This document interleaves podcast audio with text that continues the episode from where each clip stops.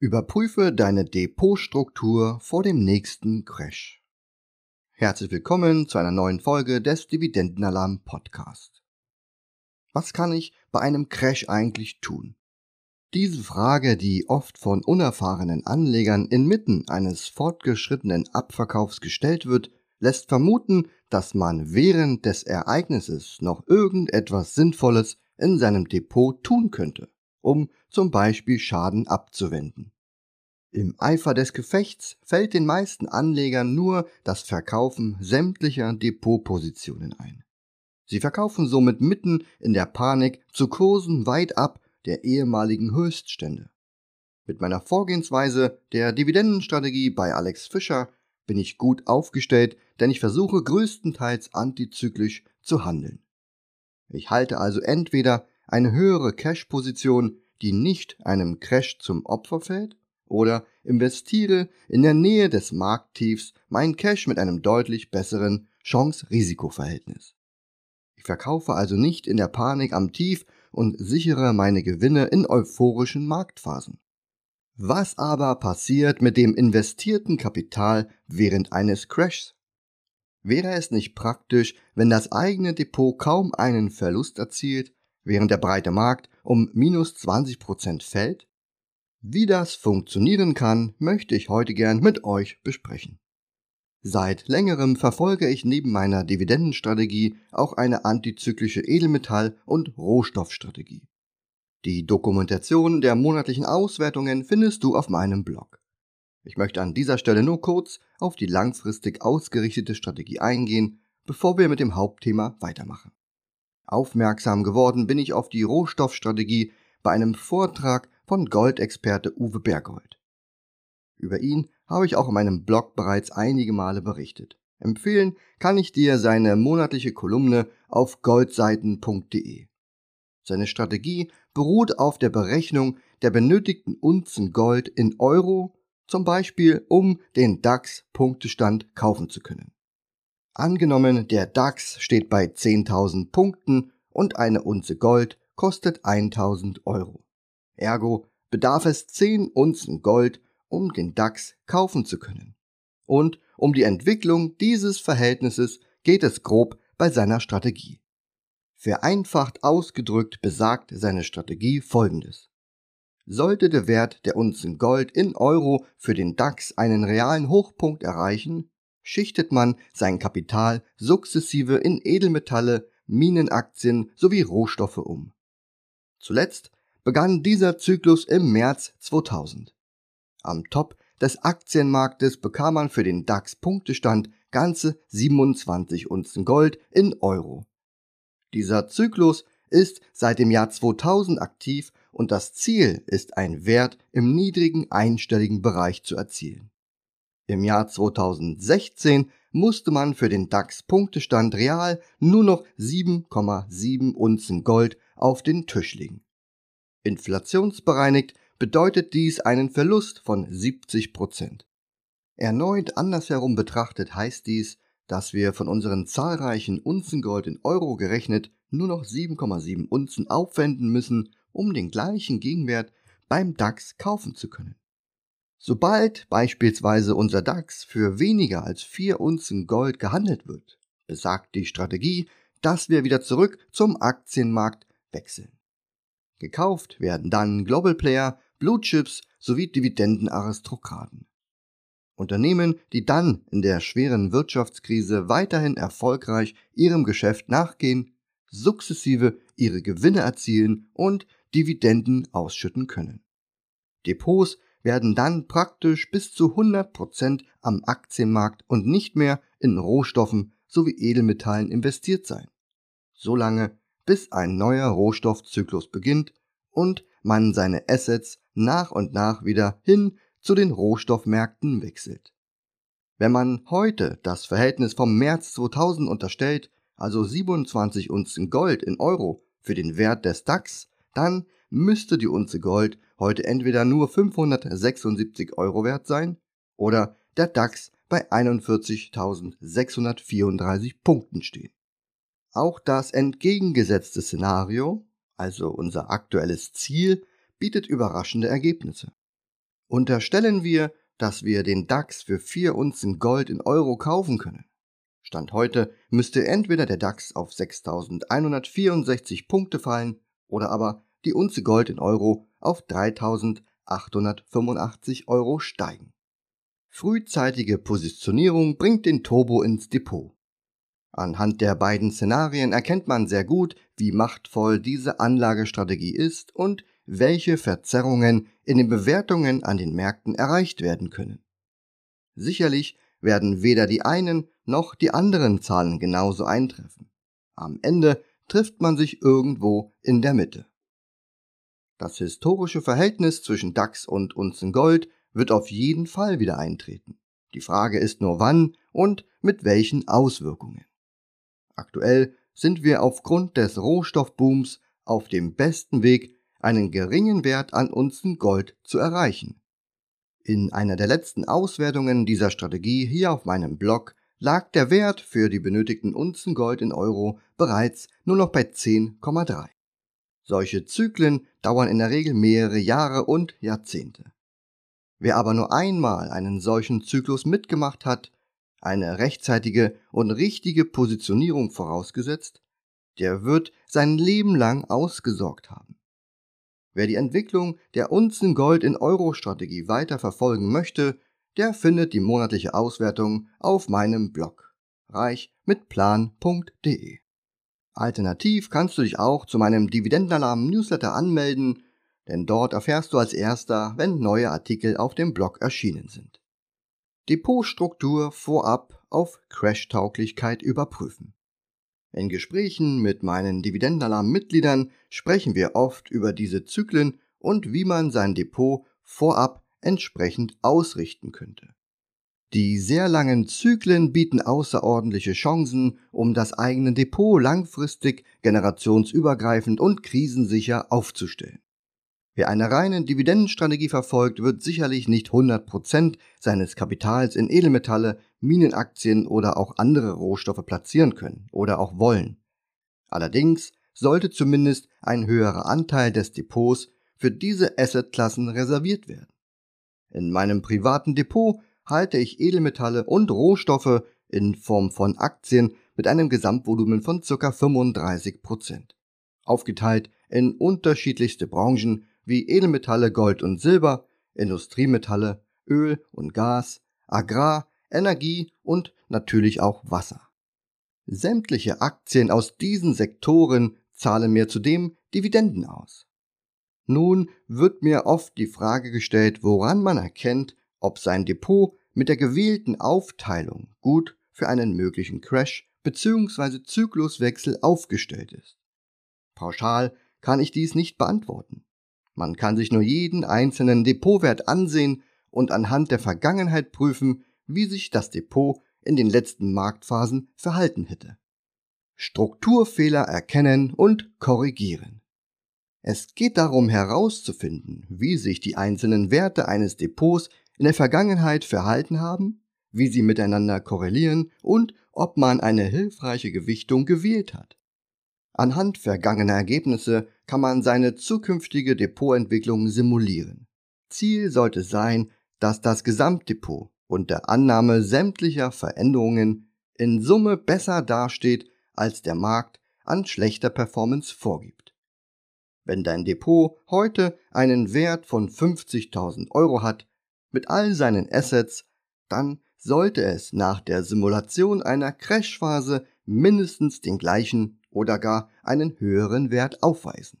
Selbst ein deutlich geringerer Verlust als die Benchmark deines Depots ist schon als Erfolg zu sehen.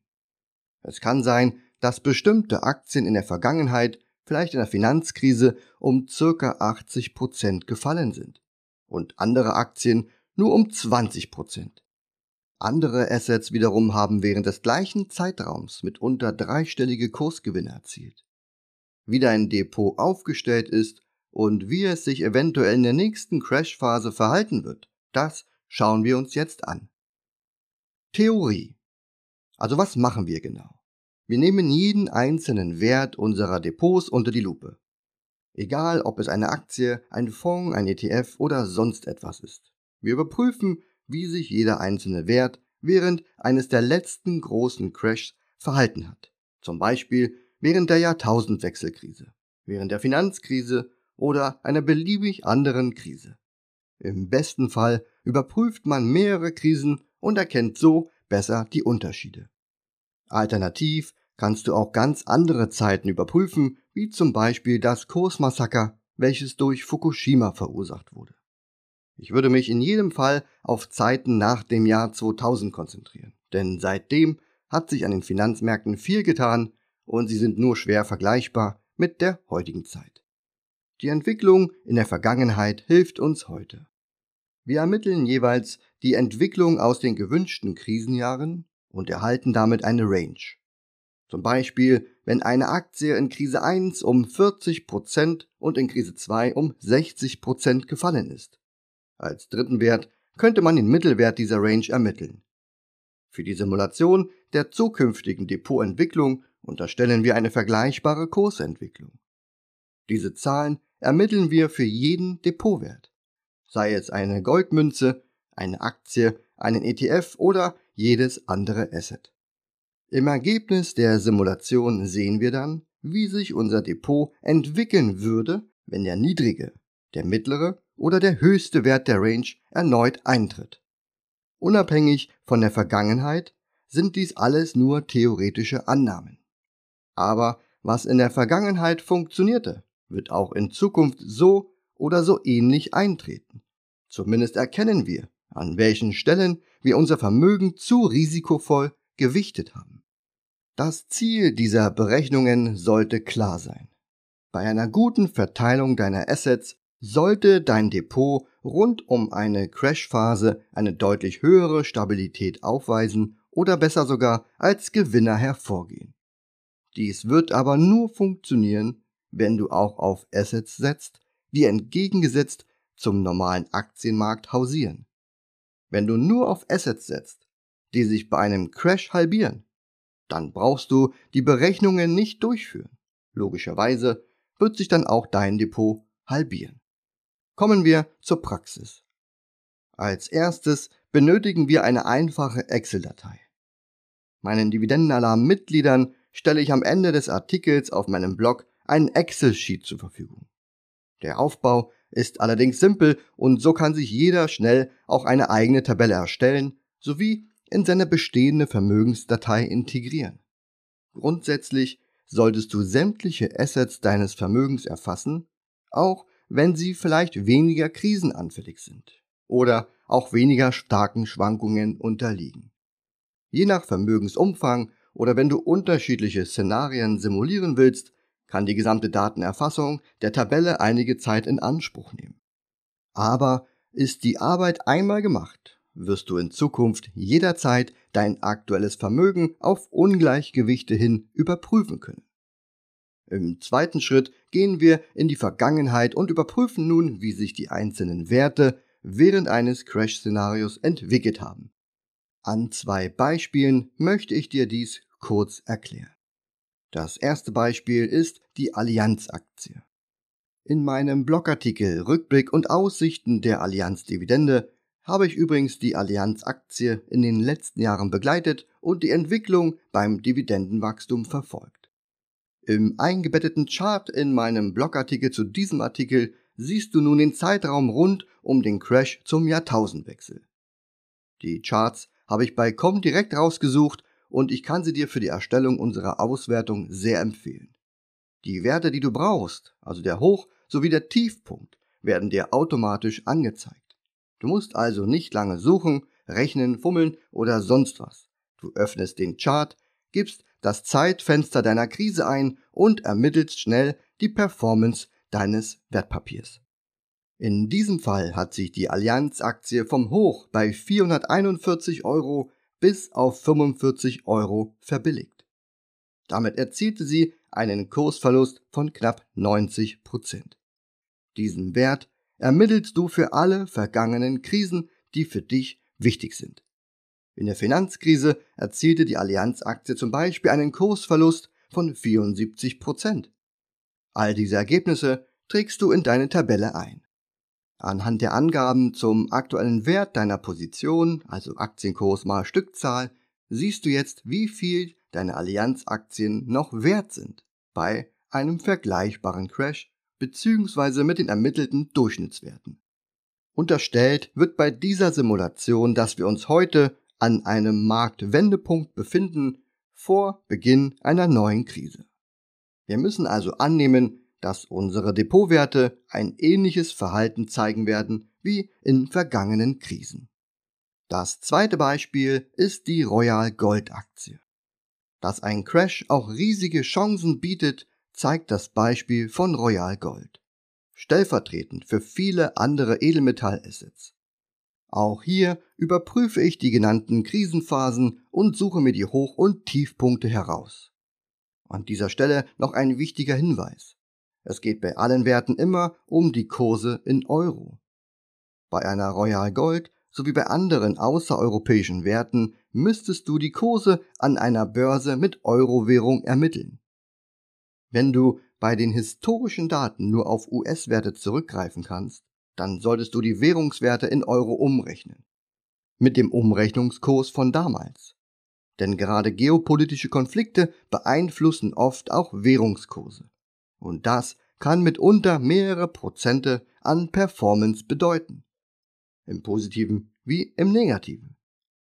Entscheidend für dich sollte immer die Währung sein, in der du deinen Lebensunterhalt bestreiten musst. Daher gehe ich hier in meinen Berechnungen vom Euro aus. Wie beim Beispiel der Allianz habe ich auch bei Royal Gold die historischen Werte ermittelt. Zur Jahrtausendwende explodierte die Aktie nahezu und stieg um sagenhafte 867 Prozent. Während der Finanzkrise war der Effekt dann nicht mehr ganz so heftig, aber es waren immer noch ganze 108 Prozent. Auch seit der Krise im letzten Jahr spielen nun Edelmetalle und Rohstoffe wieder eine größere Rolle. Was sagen uns jetzt die Ergebnisse? Wie mit dem Beispiel der zwei Aktien dargestellt, erfasst du zu all deinen Vermögenswerten die historischen Entwicklungen. Bei physischen Werten wie Münzen oder Barren musst du Referenzwerte ansetzen, wenn du dir bei bestimmten Werten unsicher bist oder keine vernünftigen Zahlen ermitteln kannst, zum Beispiel bei Unternehmen, die erst wenige Jahre am Markt sind. In diesem Fall trage alternative Werte ein, von denen du überzeugt bist, dass sie ein realistisches Ergebnis darstellen. Orientiere dich hier am besten an vergleichbaren Assets am Markt. Die ganze Arbeit hat einen Vorteil. Du musst sie nur einmal machen. In Zukunft brauchst du nur dein aktuelles Depot anpassen und du siehst, wie es sich entwickeln würde. Denn alle historischen Daten bleiben ja gleich und müssen nicht wieder neu herausgesucht werden. Außer du möchtest nun Daten von anderen Krisen erfassen. Die Entwicklung einzelner Werte in deinem Depot kann nicht unterschiedlicher sein. Es kann Aktien geben, die haben sich zum Jahrtausendwechsel katastrophal entwickelt und während der Finanzkrise waren sie vielleicht nicht betroffen. Sämtliche ermittelte Zahlen sind daher mit Vorsicht zu genießen und dienen lediglich der Simulation. Sobald du alle Daten erfasst hast, wird dir in der Tabelle je nach Szenario der zukünftige Depotwert angezeigt. Neben der Entwicklung der einzelnen Werte ist am Ende auch die Gesamtentwicklung deines Depots entscheidend. Wie würde sich dein Depot entwickeln, wenn sich ein Crash wie in der Vergangenheit wiederholen würde? Anhand der verschiedenen Szenarien sowie des Mittelwerts lernst du deine Depotstruktur besser kennen. Deine Aufgabe besteht darin, deine Depotstruktur anhand vergangener Krisen zu analysieren und einzelne Punkte neu auszurichten. Simulieren kannst du dies ganz einfach, indem du die Stückzahl deiner bestehenden Positionen veränderst. Abschließend sei nochmal gesagt, es handelt sich hier lediglich um eine Simulation. Niemand weiß, was die Zukunft bringt. Man kann sein Depot daher nur anhand der Vergangenheit überprüfen und ausrichten. Unterstützend sind hierbei oft Edelmetall- und Rohstoffpositionen sowie nicht zyklische Branchen wie Lebensmittel, Getränke und andere Dinge, die wir in unserem Alltag ständig benötigen. Meine Dividendenalarm-Mitglieder können gerne meine Excel-Datei benutzen. Ihr findet sie im Servicebereich hinter der Login-Schranke. Vielen Dank fürs Zuhören. Bis zum nächsten Mal, euer Alex.